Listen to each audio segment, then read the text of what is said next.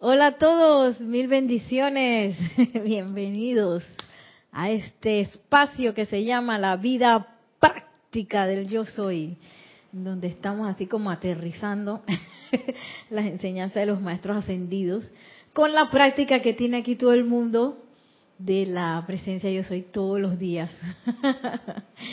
Mi nombre es Nereida Rey, la magna y todopoderosa presencia de Dios yo soy en mí. Reconoce, salud y bendice a la presencia de Dios yo soy en todos y cada uno de ustedes. Yo soy aceptando igualmente. Y muchas gracias. Tenemos a Nelson en controles, que con mucho amor estará recibiendo sus chats de, de bendiciones, de preguntas, de comentarios con respecto al tema de la clase por Skype. Eh, nos pueden buscar como Serapis Bay Radio.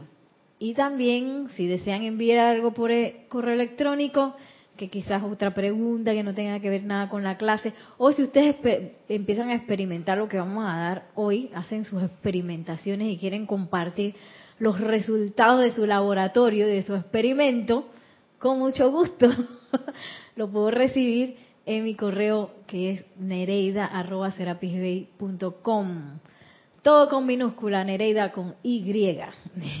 y con mucho gusto eh, estaremos recibiendo sus eh, preguntas y comentarios.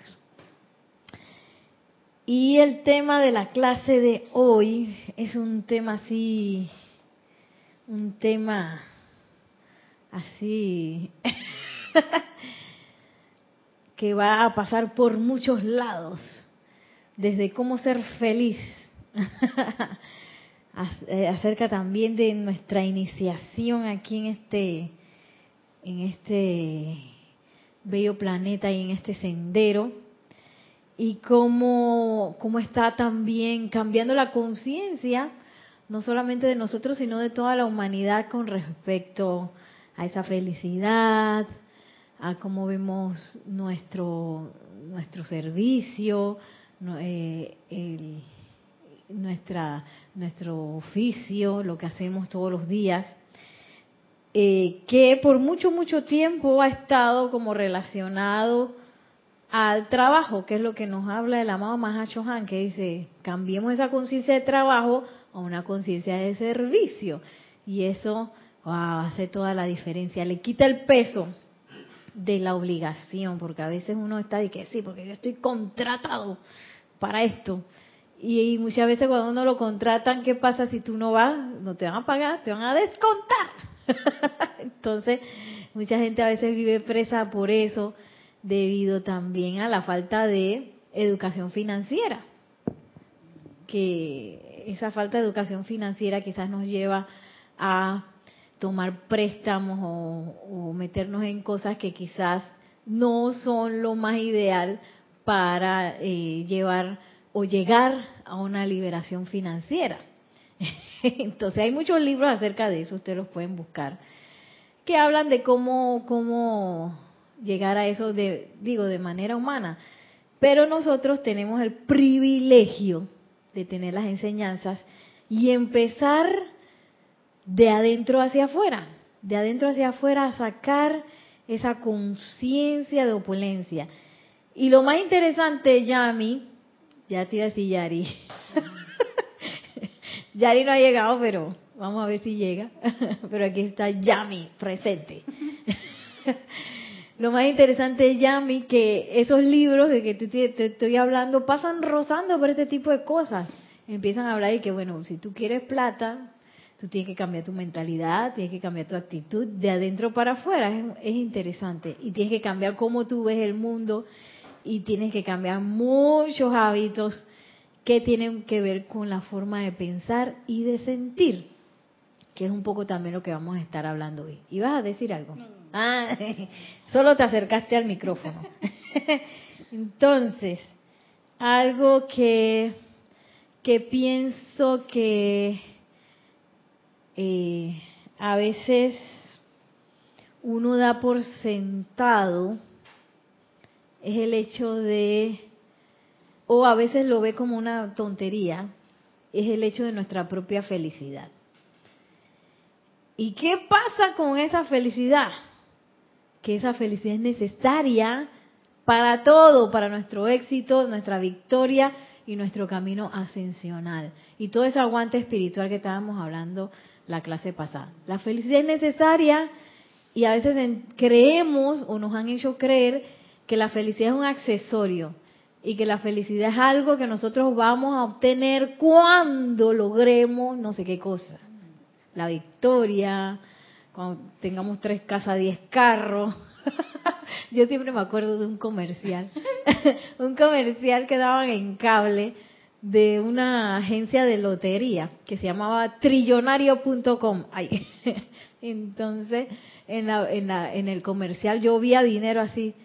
Era como una animación, ¿no? Entonces el dinero llovía y salía una persona toda feliz con como con tres carros, dos casas, no sé qué aviones, de toda cosa. así mismo de mí sí daba risa esa propaganda.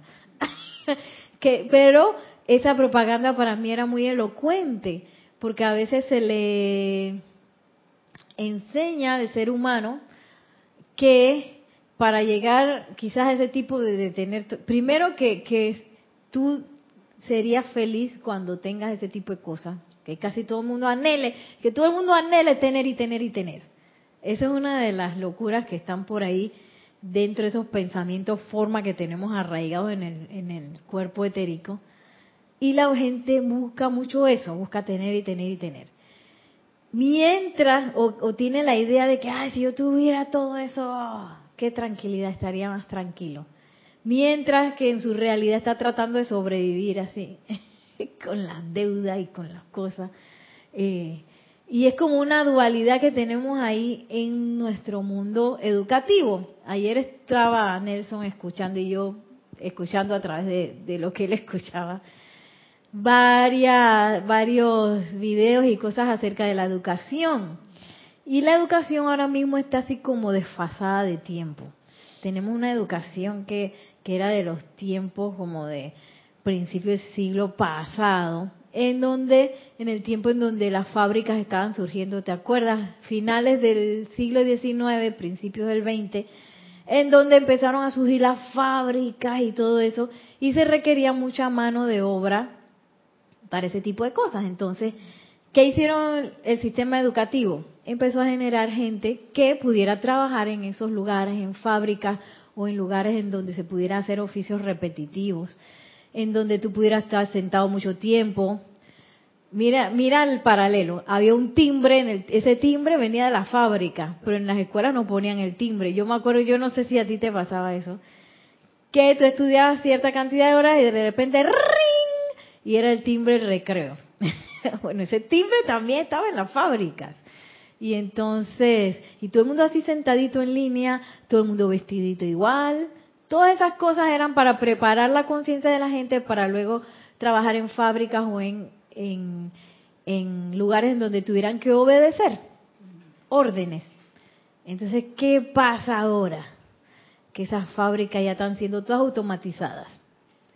Eh, yo vi un documental muy interesante que hablaba de la cuarta revolución industrial, estamos en la cuarta, porque la primera fue de las máquinas a vapor, la segunda fue la de la electricidad, la tercera fue la de las computadoras y ahora estamos en, en la cuarta revolución industrial, que es de los robots, de la automatización y la robótica, que uno lo ve así como ciencia ficción, pero cuando empieza a ver los documentales de las fábricas de ahora, parece que Alemania es una de las que está yendo a la vanguardia de eso, que ya tienen un montón de fábricas este, automatizadas con robots y todo eso.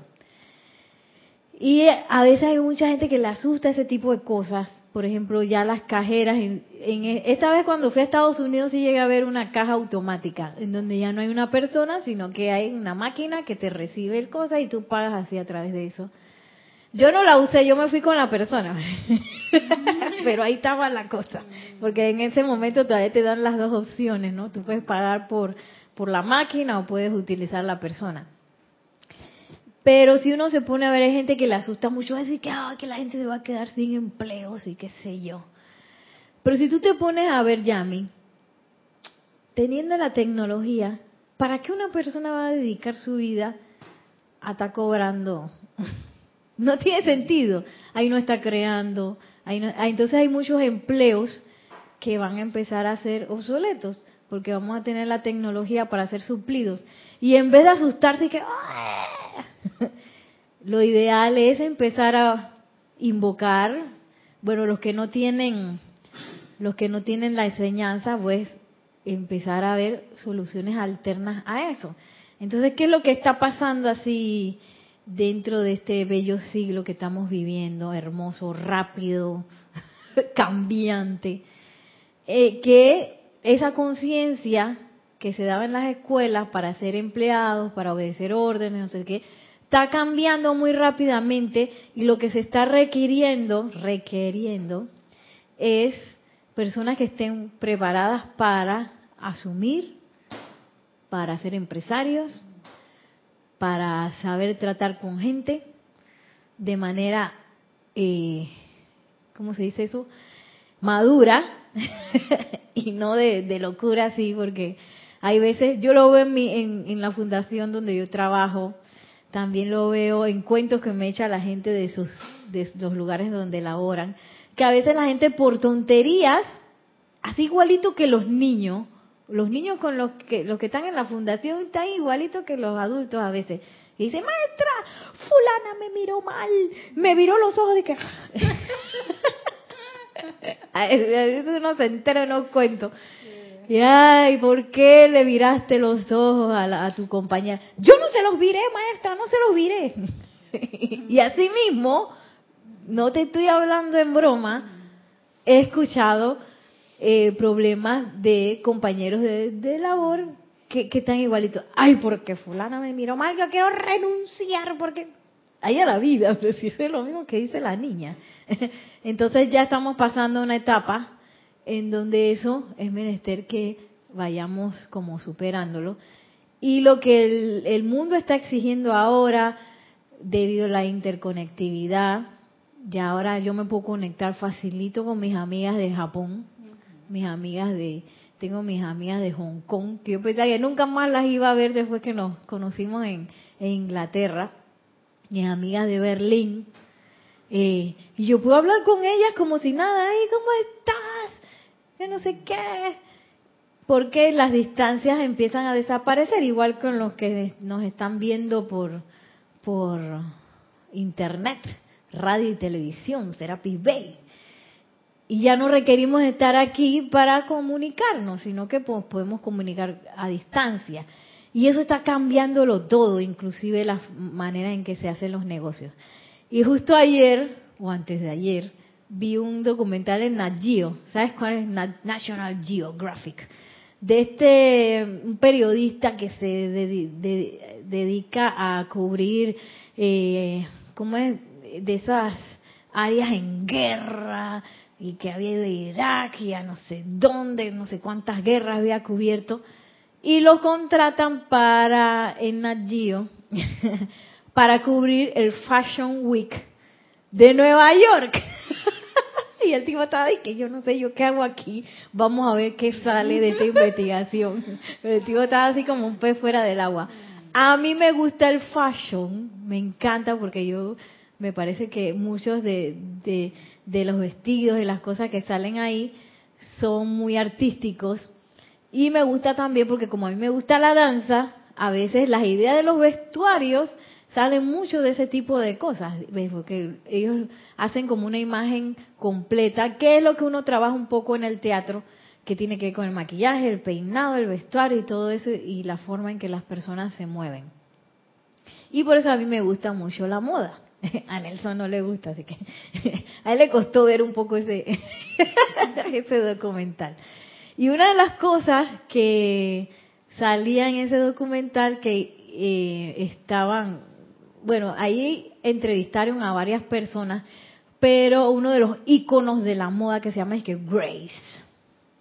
Ella tiene como un pelo así, un cabello así rojo, así grande, entonces parece que ella es un ícono de la moda de Nueva York. Yo no la conocía, pero parece que la mujer era así como una eminencia en ese mundo.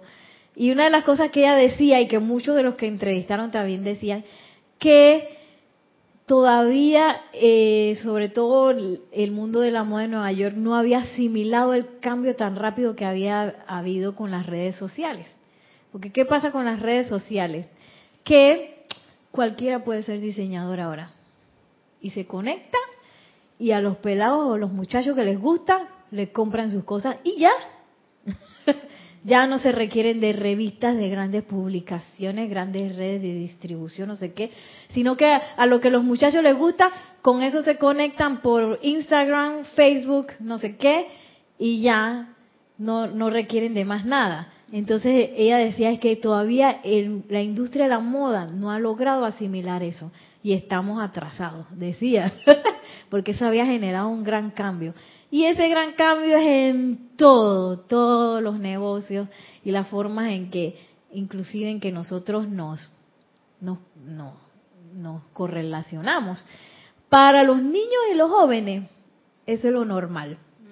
Para, para mí, a mí me ha costado ya a mí, porque todavía el Instagram yo no lo entiendo. Y el Twitter tampoco entiendo qué función tiene. Yo nada más uso Facebook y lo uso así como para, para hacer propagandas de mis actividades, lo que yo tenga que, que lo que yo tenga que publicitar por ahí de, de lo de cielo y no sé qué.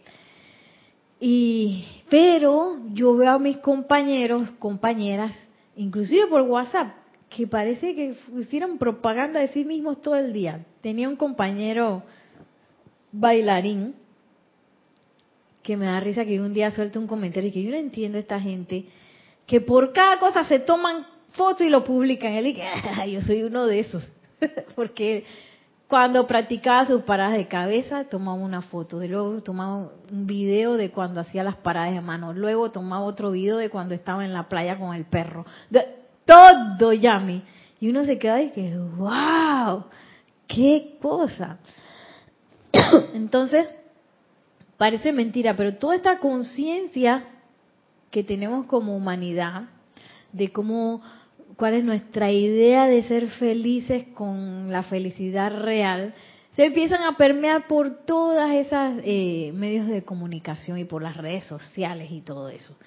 Entonces, em, una de las cosas que están aquí en este bello librito que se llama Soluciones Divinas ¿Cómo ser feliz? La gran pregunta, y a mí, ¿cómo ser feliz? que cómo voy a ser feliz si yo no tengo un centavo en el bolsillo? Que bueno, eso no tiene nada que ver, pero mucha gente cree que sí. Y mira lo que dice aquí, esto es de Emmett Fox. Y el título se llama Cambia tu vida. que es un poquito que cómo voy a ser feliz bueno, si no soy feliz, es menester que yo lo cambie. Nadie va a venir y lo va a cambiar por mí. Yo tengo que dar un paso. Y si yo no lo doy, nadie lo va a dar por mí, porque nadie puede ser feliz. Yo no puedo ser feliz por ti, Yami, imagínate. Y Yami no puede ponerse feliz por mí, ni Nelson tampoco. Si yo escojo estar disgustada, o yo escojo estar triste, o yo escojo sentirme abrumada, o desconsolada, o enredada. Nadie me va a sacar de eso, solamente yo misma. Y eso es una bendición saberlo, pero también puede ser alguien, puede haber alguien que se sienta así como, ay, Dios mío, ¿cómo así que nadie me va a sacar de esto? Entonces, cambia tu vida se llama esta lectura que traje aquí de Emmett Fox. Y mira lo que dice Yami. Esto es algo que a veces uno también lo tiene grabado en la cabeza, pero uno no se da cuenta. Y esto, esto que dice él, también lo dice el gran director divino muchas veces. Miren, no es necesario ser desdichado. No hay necesidad de estar triste. No se necesita estar contrariado, oprimido o angustiado. No hay necesidad de la enfermedad, del fracaso o del desánimo. No hay necesidad de nada en la vida que no sea el éxito, la buena salud, la prosperidad y así como un abundante como de un abundante interés y júbilo. el que la vida de mucha gente esté llena de cosas desagradables es desafortunadamente verdad. Pero no hay necesidad de que sea así. Tales cosas suceden solo porque sus víctimas suponen que son inevitables, no porque lo sean. Allá la vida, oh, los cables y esa es una de las cosas que es menester ahora en la nueva edad dorada que empecemos a cambiar, porque en realidad todo está cambiando hacia esto. Si tú lo ves de que en las tendencias del bienestar, la gente ya está cansada de estar abrumada y estresada y no sé qué. Y están buscando vías alternativas para sentirse bien, para comer bien, para mantenerse en forma, para sentirse bien. Y, nos, podemos dar cuenta, nos lo dicen los maestros ascendidos, sobre todo eh, lo he escuchado del gran director divino, como les mencioné hace un rato, que toda esa lucha en la cual, ay, que estoy triste, estoy desafortunada, estoy que no sé qué, no es necesario. Entonces a veces uno se pone a, luchar en un tinglado con todas estas cosas y que no, que me siento triste, que me siento no sé qué. Y, y en realidad es menester tomar el consejo de la amada Madre María y la cuestión es dejarlo ir no aferrarse a esa a ese desasosiego, porque a veces nos aferramos al desasosiego. Yo me he visto a mí misma aferrándome a un desasosiego. A veces hasta en momentos felices sale una cosa, a veces me mandan un chat, más en una llamada o un comentario por ahí de algo que me estresa y entonces a veces me da una, se me tranca el, el, el cuerpo emocional y que ay, que me da como una explosión de rabia de algo que me dieron por chat o algo así. Casi siempre acerca del, trabajo, pero bueno. y, y ya mi, adivina qué, no es necesario, no es necesario pasar por eso. Lo que sí es necesario es superarlo, porque ya sabemos que está ahí. Ya sabemos que uno tiene la tendencia a veces a ponerse triste. Yo no sé cuáles serán tus tendencias, pero mi tendencia es a ponerme triste, a sentirme desdichada y muchas veces a sentirme enojada. Tengo esas tres, son las más fuertes. que cualquier cosa que, ay, no puede ser. Y bueno, ahora con la enseñanza yo he aprendido un poco a, sobrellevar eso, pero de todas maneras a veces viene otra vez el oleaje de, que mi cuerpo emocional está acostumbrado a manifestar esa, ese tipo de sentimientos. Entonces lo que sí es necesario es comenzar a escoger conscientemente. ¿Sabes qué? Ahora mismo mi cuerpo emocional dice, quiero estar triste porque pasó no sé qué, no sé qué, no sé qué. Pero todos tenemos la oportunidad y la, la capacidad de decidir, me voy a poner triste o no. Entonces, eh, tampoco hacerlo con la parte humana, porque si, si yo decir, ah, bueno, no voy a poder decir nada, jajaja, ay, voy a hacer tal cosa y voy a ignorar mi propia tristeza. Y por dentro que la tristeza, la tristeza de que queriendo salir. No es así. Lo que sí que podemos hacer, Yami, para sobrepasar ese ese momento.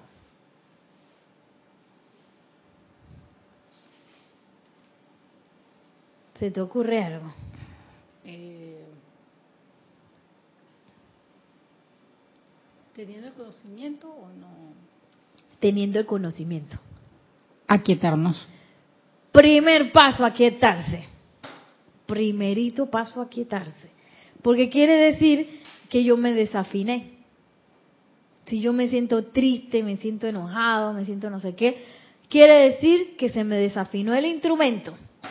Se me salió la cuerda del mundo emocional y que y hay que volverla a su sitio. Y es muy difícil, yo no sé, yo me imagino que los músicos profesionales lo podrán hacer. Es más, una vez vi a uno eh, que se le rompió una cuerda de un contrabajo en escena, era un jazzista, era un concierto de jazz. No me acuerdo quién era, pero sí me acuerdo que al hombre se le rompió la cuerda del contrabajo en pleno en pleno concierto. Llame. ¿Y qué pasa con el contrabajo? Que cuando una cuerda se, se rompe, es como si toda la estructura se desbalanceara. Y todo, y para, y, bueno, para afinar eso tú tienes que tener tiempo y no sé qué. Y el hombre lo afinó por ahí, que raca, raca, raca, taca, taca, taca, taca, tocando. Y que ese tipo es un monstruo, es un, de verdad que es un maestro cuando logra hacer eso. Pero mientras nos convertimos en maestros, es menester, ¿sabes qué? Voy a hacer silencio, me voy a quietar, voy a entrar en el aquietamiento que me va a ayudar a hacer otra cosa. ¿Qué más puedo hacer? Ya senté las bases con el aquietamiento. ¿Qué más podemos hacer, Yami?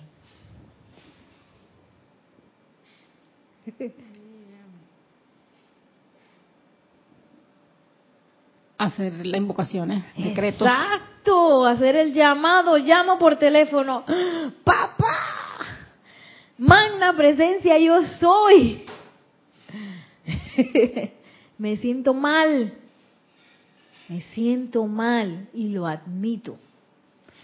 Cambia este sentimiento por el tuyo, por tu armonía. Yo lo hago cada rato porque a veces a mí me entra la, tirinana por ahí cuando estoy durante el día en las tareas mundanas del mundo. y lo, lo, requiero hacer porque a veces, tú sabes, ¿no? las cosas del día como que te quieren sacar de tu armonía. Y yo tiro la invocación porque yo no me quiero sentir así, pues, ya no, por lo menos ya no. Y mira lo que dice el amado Mahashohan acerca de esto. Aquí mismo en este bellísimo libro, ¿Cómo ser feliz? Página 61. y mira lo que dice el amado Mahashohan en un capítulo que se llama Sentir lo que Dios siente. Dice, un tratamiento corto pero muy poderoso para unirte, perdón, para la unión entre su presencia yo soy y el ser externo, consiste en comenzar a invitar los sentimientos de la presencia yo soy a que fluyan a través de cada acto diario suyo. La presencia yo soy, a través del propio santo ser crístico de ustedes, está más anhelante de lo que el ser externo pueda darse cuenta de, de restablecer la unidad y unicidad de propósito, pensamiento, sentimiento, palabra y acción entre sí y la personalidad humana que ha sostenido a lo largo de los siglos. Por eso el amado santo ser crístico está más adelante de lo que nosotros podamos imaginar. Te imaginas, ya está como esperando de que, ¿cuándo Nereida va a hacer la invocación? ¿Cuándo? y uno dice, a veces anda por el día, te están dando como puñetazos las cosas que te pasan y uno no reacciona a veces y el santo ser crítico que, hola, yo no sé si a ti te ha pasado eso que a veces necesitas como llamarle la atención a una persona y la persona no te ve, estás lejos porque tu voz no llega hasta ahí y uno está que fulano, oye, moviendo los brazos y gritando y que ¡ah! así no el santo ser que que Nereida, acuérdate Nereida. Y uno dice qué locura. Mirando para afuera. Mirando para otro lado. A ver, este, tenemos un comentario.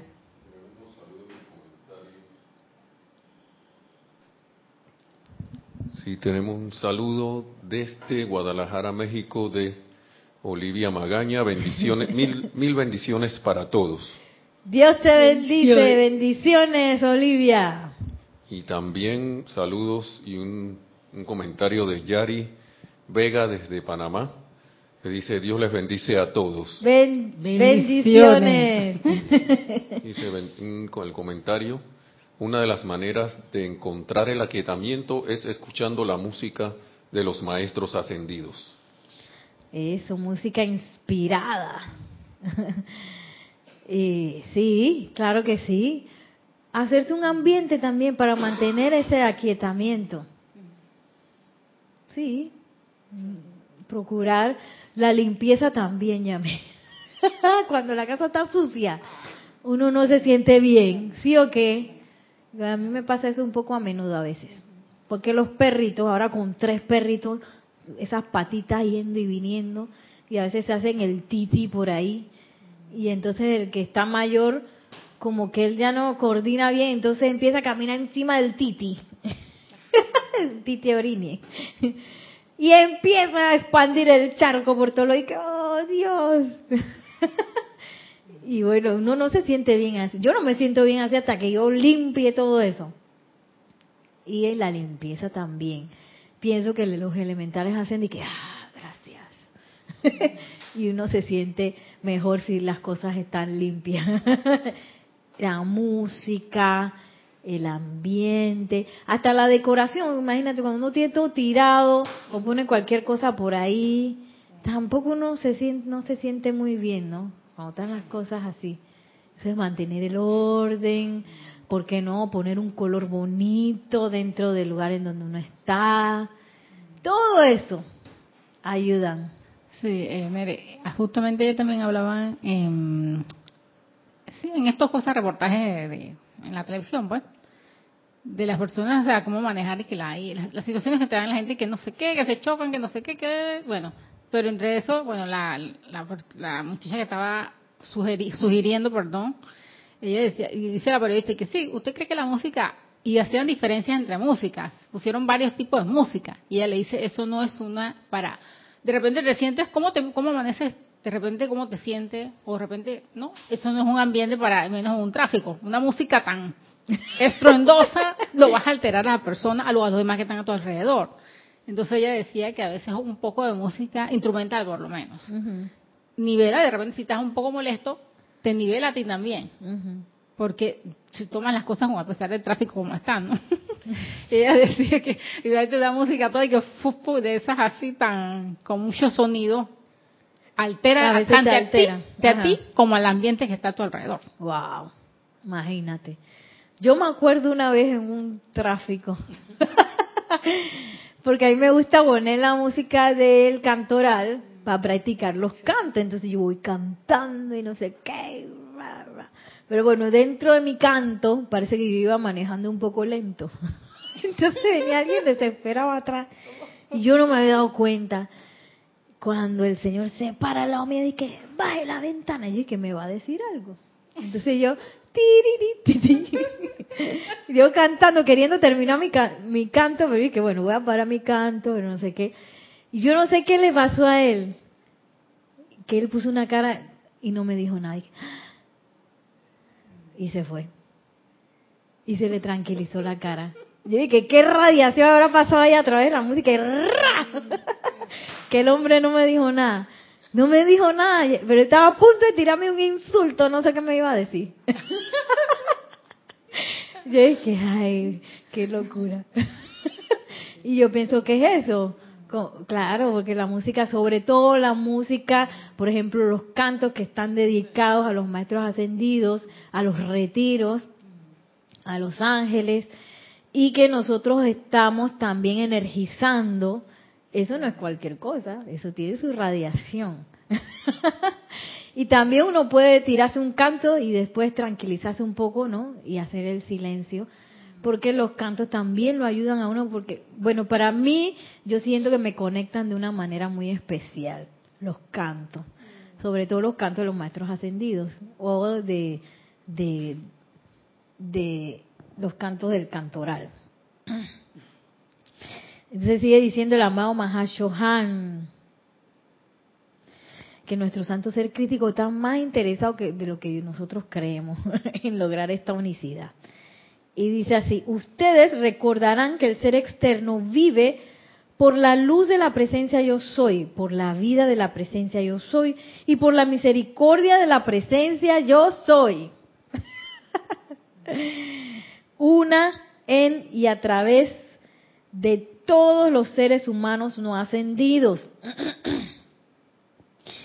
Experimenten mis amados y vean el gran júbilo y felicidad que pueden experimentar y que experimentarán al detenerse al detenerse a menudo durante el transcurso diario de sus asuntos mundanos y en silencio pedirle a la llama divina yo soy individualizada su sentimiento acerca de cualquier persona, de cualquier miembro del reino animal, o de una experiencia que la fuerza de vida les ha puesto en el sendero. Y en vez del sentimiento humano generado, una, un fuerte sentimiento constructivo de la presencia yo soy una, tendrá la oportunidad de bendecir esa parte de la vida de esa manera contactada. E igualmente será un tratamiento permanente de los pensamientos, sentimientos, palabras y acciones de todo aquel que conscientemente invite a esas corrientes. Entonces ese cambio de vida que nos habla de Medford, cambia tu vida. Primero me tengo que dar cuenta cómo yo estoy utilizando mis pensamientos y sentimientos y qué estoy energizando con eso. ¿Estoy energizando algo constructivo o estoy energizando algo que no es muy constructivo que digamos? y mejoras aún dejar ir esos pensamientos y sentimientos que a veces uno tiene recurrentes por ahí, que me están así como distrayendo, y antes de que salgan adelante a la palestra, sí, porque quizás todo el mundo tiene animalitos que los asustan o que no te gustan, casi todos tenemos gente que nos saca de quicio, todos tenemos experiencias que a veces no nos gustan y que estamos pasando por una situación eh, de esas que no son necesarias, que dice M. Fox, que me ponen triste, que me ponen enojado. Pero si yo hago el tratamiento antes, ustedes se van a dar cuenta qué cambio empieza. Y uno empieza como a cambiar no, no solamente eh, de pensamiento, sino de sentimiento, que es el más fuerte y se empieza a generar, como dice la amado Mahashohan, un sentimiento constructivo, que yo diría que tiene mucho que ver con el amor. Yo me acuerdo eh, en dos ocasiones que han sido como las más intensas, en mi caso, tres ocasiones, cuatro, de personas que me sacaban de quicio. Y algunas yo ni siquiera las trataba mucho llame, sino que nada más de esa persona, esa persona me caía mal ay, porque esta persona es y es y es y es. Que a mí me constara que era y era y era, realmente no me constaba. Pero para mí esas personas me caían mal, así como, así como dicen que preaprobado, pues predesaprobado. Ni siquiera la conocía bien, ya me caía mal. y me molestaba que me hablaran y todo eso. Y bueno, yo empecé a hacer ese tratamiento con la presencia de Dios yo soy, que se saliera adelante, porque no puede ser, como así que yo voy a estar con gente eh, que me cae mal, pues, y voy a estar alimentando pensamiento y sentimiento eh, discordante con personas. Y yo me acuerdo que llegó un buen día, de un día para otro, que yo empecé a ver a esa persona y ¡uf!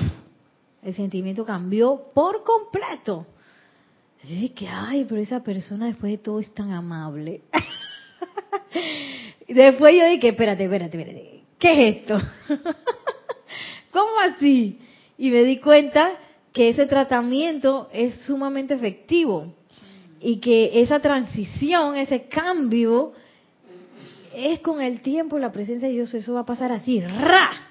Y no te vas a dar ni cuenta y se va a ir por completo, va a ser un cambio completo.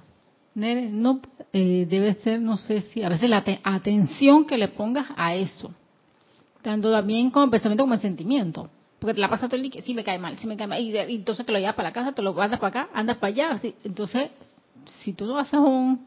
y dejas de poner atención a eso, Pero el cambio es positivo. ¿Qué quiero decir? Que el cambio es con una acción definitiva de invocación. Si tú no haces la invocación, ese cambio y que, ah, no, mentira, yo ya no voy a pensar, no voy a sentir así eh, con respecto a esa persona. Porque esos, esos pensamientos y sentimientos se disparan. Porque yo no sé quién sabe qué, qué cosa en otra encarnación habré tenido con esa persona, con alguien parecido que, que esa persona me caía mal de antemano.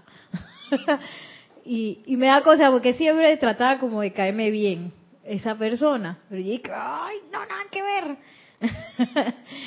y, y yo lo único que puedo decir es que humanamente yo no hubiera logrado nada. De que tratando de ver cómo hacer que me caiga bien, solamente a través de la invocación, porque la invocación lo que hace es que remueve algo que yo no puedo explicar qué es, pero que lo hace de manera definitiva.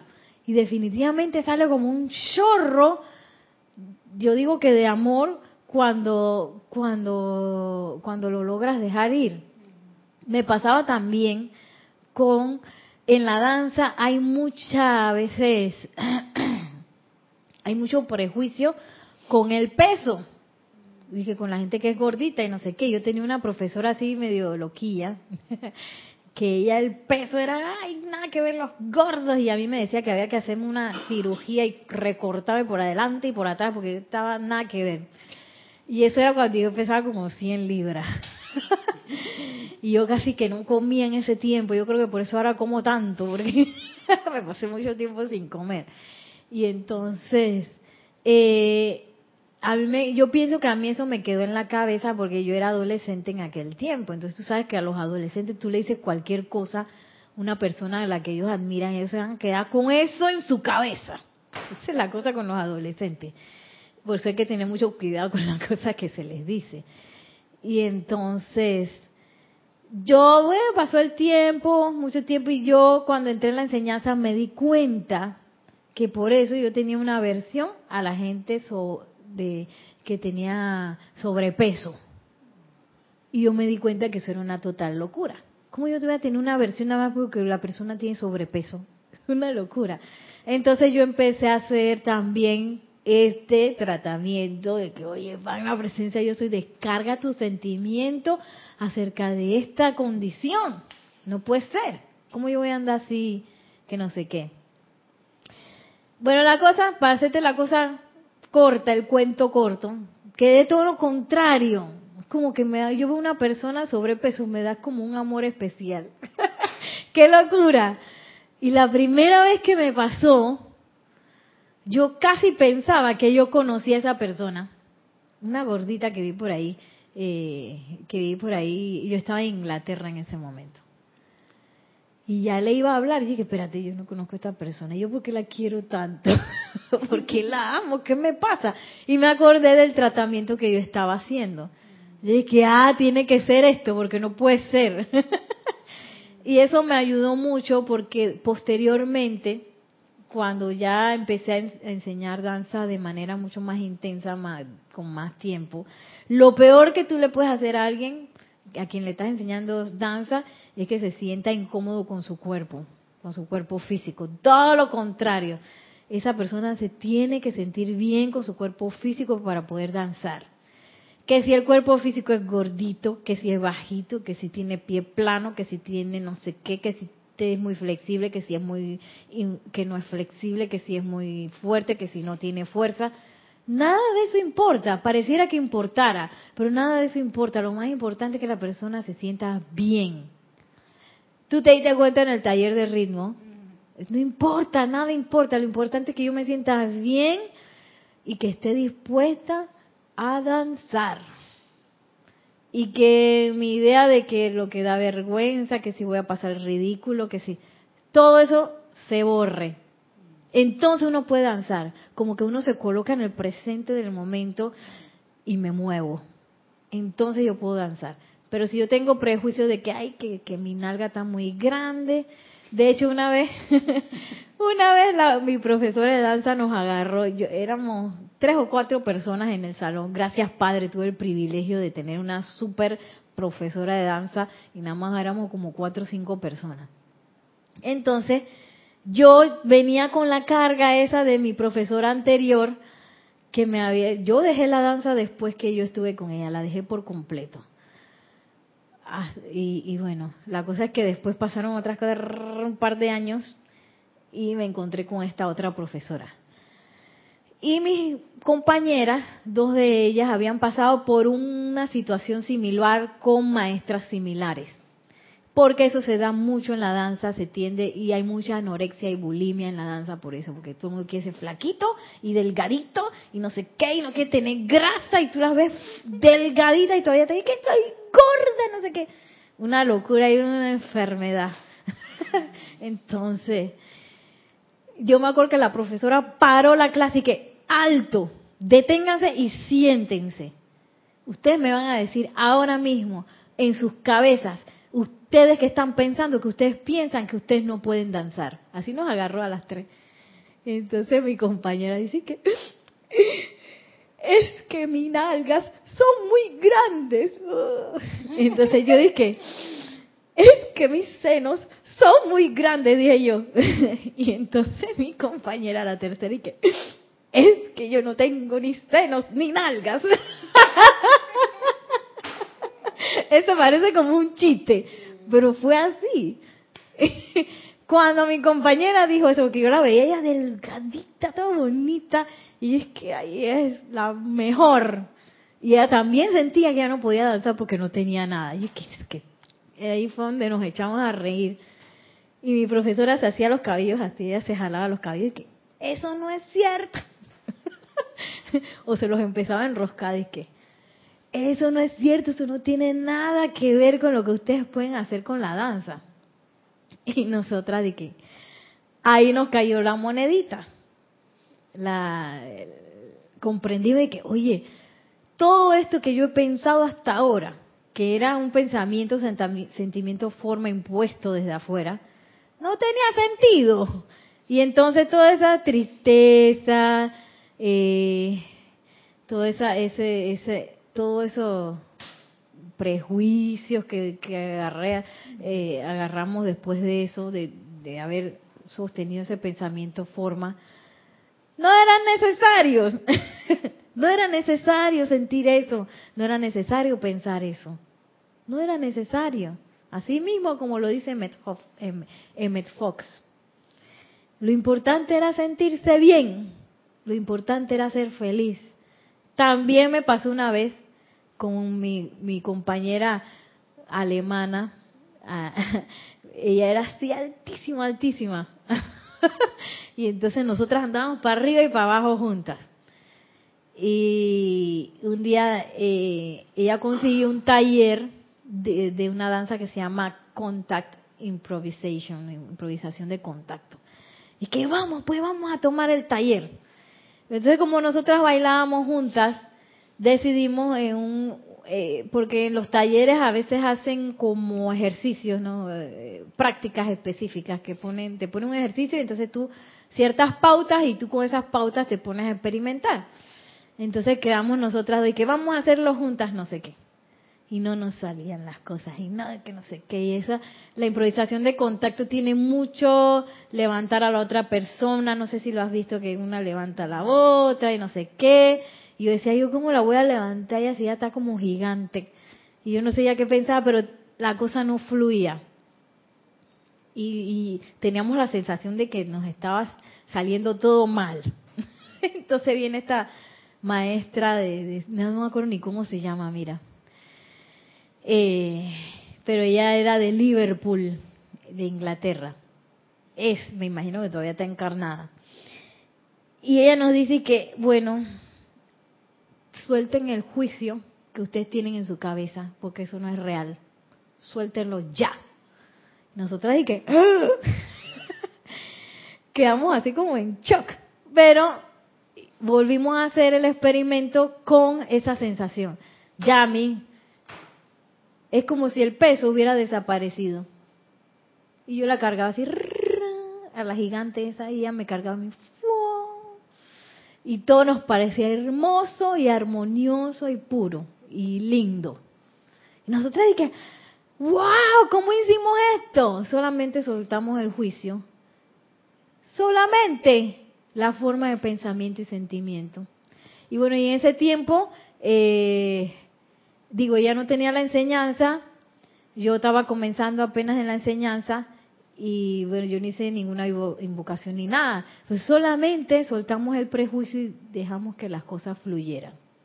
Para una danza, ahora imagínate para una vida, durante el día, durante mis tareas mundanas, que yo suelte mi prejuicio de este ser externo que quiere estar dominando y le haga caso al Cristo que está haciendo y que, Nereida, le haga caso a ese santo ser Cristo, mira hacia adentro y haga la invocación para que el sentimiento de la presencia de yo soy pase, pueda pasar a través de mí en todo, persona, sitio, condición, experiencia, etcétera, etcétera, etcétera. ¿Tú ibas a decir algo? Sí, ahí sucede como, ahí no recuerdo la película que la vimos el año pasado, eh, el protagonista que estaba con los indígenas y se lo llevaron, no recuerdo el nombre de la película. La misión. Esa, ajá el hombre cargando con todo, y cargando con su espada y subiendo la loma por allá arriba. Y todo eso era con su saco al hombro. Robert De Niro que estaba con... Se, porque es que él se sentía culpable. Y adivina que no es necesario. se sentía culpable, así que él tenía que, que ah, llevar, hacer su manda, la famosa manda, de agarrar toda su armadura y llevársela cerro arriba por la selva esa enlodada y se caía que pero él agarraba su armadura y vuelve, se la ponía en la espalda y vuelve y caminaba. Todavía se le cayó en el río y la fue a buscar. Y a veces uno anda así con todo esto que no es necesario. Lo voy a leer de nuevo. No hay necesidad de estar triste, no hay necesidad de ser desdichado, de ser contra, de estar contrariado, oprimido o angustiado. No hay necesidad para la enfermedad, el fracaso o el desánimo. No hay necesidad de nada en la vida que no sea el éxito, la buena salud, la prosperidad y así como de un abundante interés y júbilo. No es necesario. Por eso es que al final cuando llegó a la cima de la montaña, bueno, no sé si era la cima, pero era donde estaba la villa, donde estaban los indígenas, y un indígena viéndolo, le tira la cosa al río, ya, suelta eso. Y empieza el hombre a llorar. Robert De ¿Y qué hace toda la tribu? Que tenían un júbilo bollante, empiezan a reír. Y ahí, como cuando yo me di cuenta que tener senos no era impedimento para danzar, él se dio cuenta que no era necesario cargar todo eso. Imagínate. Y eso que hay una telenovela que dice que sin senos no hay paraíso. y es que entonces nadie quiere aceptar lo que tiene una cosa así. No, no se quieren... ¿Ah? Ah, y que con senos tampoco hay paraíso. ay, ay, ay, ay. El éxito, dice, la, eh, dice Emmett Fox, y la felicidad son las condiciones naturales de la humanidad tenemos un comentario. Sí, tenemos, tenemos un comentario de Olivia Magaña desde Guadalajara, México. Dice, Dios los bendice a todos. Bendiciones. Nereida, es como si la clave es vivir en el aquí y ahora, sin pensamientos ni prejuicios. Se dice fácil, pero trabajaré para lograrlo. Sí, hay que sí hay que dejar ir eso, simplemente hacerlo. Como dice Carlos Llorente, ¿cómo se obedece? Obedeciendo. ¿Cómo se quita uno los prejuicios? Quitándoselos. Dejo ir eso, aunque sea por ciertos momentos durante el día. No dejo que eso me maneje mis sentimientos, que mis prejuicios o mi idea de lo que está pasando pueda manejar mis pensamientos y mis sentimientos. Empezar a manejarlos desde adentro, desde el verdadero piloto, que es la presencia yo soy, como nos aconseja el amado Mahashohan. Háganlo durante el día, en cualquier momento. Y si le tienen miedo a las cucarachas, pues, magna presencia yo soy, descarga tu sentimiento acerca de esta cucaracha, que me da miedo, que me da pánico, me da asco. Descarga tu sentimiento, entonces vas a empezar a amar las cucarachas, que fue lo que me pasó a mí con los ratoncitos. Que me da cosa porque los ratoncitos uno no puede tener ratoncitos en la casa. Pero son tan bonitos. Qué cosa, ¿no? Y bueno, eh, sí, magna presencia yo soy, descarga tu sentimiento de esta persona que me cae mal. Ni la conozco y ya me cae mal. Bueno, descarga tu sentimiento, amado yo soy. Descarga tu armonía. Que no sea mi sentimiento como ser externo, sino que sea el sentimiento la presencia yo soy, el que se ancle en mi pecho y salga adelante porque el éxito y la felicidad son las condiciones naturales de la humanidad. De por sí es más fácil demostrar esto que lo contrario. Los malos hábitos de pensar y actuar podrán opacar este hecho durante algún tiempo, así como la manera equivocada de caminar o de sentarse, de agarrar una pluma o un instrumento musical podrán parecer más fáciles que la forma correcta, porque nos hemos acostumbrado a ellos. Pero la forma correcta siempre es la más sencilla. Es más sencillo andar sin prejuicios por ahí. Y algo que, me acuerdo que nos pasó, porque con la primera profesora que les conté que, que ese era como un infiernillo ahí, eh, yo agarré muchos hábitos de danza que me, hacían poder danzar menos. Las que eran muy, muy, muy talentosas iban así, porque esa profesora no solamente se llama pasos de baile y no enseñaba cómo moverse. Entonces las que no éramos tan talentosas, ¡ay, qué difícil! Entonces pasaba una pierna y ¡ah! y, y sí, yo casi llegué al punto que yo no me podía mover. No me podía mover. Entonces cuando encontré esta otra profesora de la, del aula de la gracia, digo yo, porque eso era puro amor, y si ella no nos hubiera tratado con tanto amor, yo creo que nunca hubiera podido aprender eso, porque era tan fuerte lo que ella enseñaba y requería de tanto de nosotras, de pensamiento, sentimiento, de todo, estar 100% allí y de cambiar todo ese montón de hábitos de de movimiento, patrones de movimiento de cero, como si hubiéramos, peor que si volviera a comenzar, porque cuando uno comienza, estás de cero y aprende la cosa como es, pero si ya lo aprendiste mal, tienes que borrar todo eso y empezar de nuevo y permitir que esa cosa se quede atrás. Y empezar a grabar nuevos, nuevos patrones. Y, y precisamente fue eso lo que, lo que comprendimos con ella, que la forma más sencilla de moverse es la forma que es. La forma natural es la forma sencilla. Y no es de que, que, tiene que apretar los músculos y que... Porque a veces hay muchos ejercicios de balance en la danza y que con un pie, con dos pies, en los que tú tienes que hacer balance. Eh, en las puntillas de los dedos y todo eso. si tú estás estresado, tú no te puedes balancear. Está uno y que así temblando empieza como de un lado para otro. A donde tú te tranquilizas ya, mi el balance es así. ¡Ta! Y feliz. Y bien rico que se siente. Porque es sencillo y feliz. Igual nosotros durante el día, si empiezo a vibrar así, me entró la calambrina del sentimiento discordante, es porque estoy complicado. Y por ahí no es. Busco otra vez la sencillez de sentirme bien. Sí, me recuerdas ahora de, de profesores o personas, digo, primero, mi primer año en la Facultad de Comunicación Social fue cuando recién yo entré y en realidad estaba bastante desorientada. Y yo digo, bueno, entonces la gente decía, el concepto de un comunicador social es el hablar, hablar, hablar, hablar, hablar. Hable de lo que hables, pero tienes que hablar. O sea, ese fue un concepto que yo yo en realidad, eh, para mí eso me fue tenebroso para mí.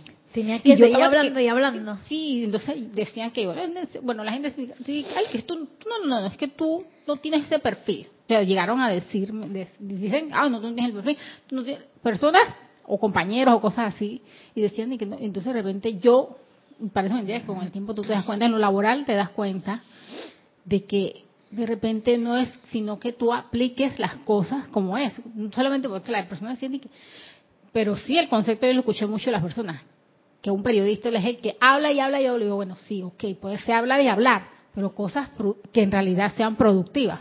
Cosas no, de repente la persona dice que no, no, tú como que, y siempre yo me grabé eso, y recité de que yo no en realidad, que ni periodismo, ni nada de esas cosas, claro, no, no- no es algo, pero estar frente a un público, eso de repente me decía de que, ay, no, tú no sirves tampoco para estar frente a un público. ¡Ay, madre! O sea, llegaron, llegaron personas y gente de jerarquías dentro de la institución que, que, ay, no, es que tú yo te veo como que, ¿para qué vas a estar frente a un público? O sea, lo que hacían en vez de alentarme, lo hacían era achicarme más y yo quedado, quedaba como, Ay, Dios. eh, como chiquitolina quedaba yo. O sea, eso fue, pero a mí en realidad la instrucción es, me, me fue guiando bastante. Mira tú, claro. Porque esta instrucción es para cambiar todas esas grabaciones que uno tiene en la cabeza. Y bueno, ya para terminar, dice así Emmett Fox, la infelicidad, la frustración, la pobreza, la melancolía son en realidad malos hábitos que sus víctimas se han acostumbrado a soportar con mayor o menor fortaleza, creyendo que no hay escapatoria cuando sí la hay. Y dicha escapatoria consiste simplemente en adquirir buenos hábitos de pensamiento en vez de los malos hábitos de trabajar con la ley en vez de contra ella. Mira tú. Y bueno, eso me llevaba al siguiente libro, pero no llegamos hasta allá, así que eso lo dejamos para la otra semana. Cómo empezar a cambiar esos hábitos de pensamiento y sentimiento, porque no puedo eliminar un hábito y dejar ese hueco ahí. En menester poner otro patrón de pensamiento y sentimiento que si yo quiero ascender, si yo quiero ser exitoso, victorioso como el amado Victory, tiene que ser un hábito de pensamiento y sentimiento que venga la presencia yo soy. Bueno, así nos despedimos. Muchísimas gracias a todos por su atención a esta, a esta bella enseñanza de los maestros ascendidos.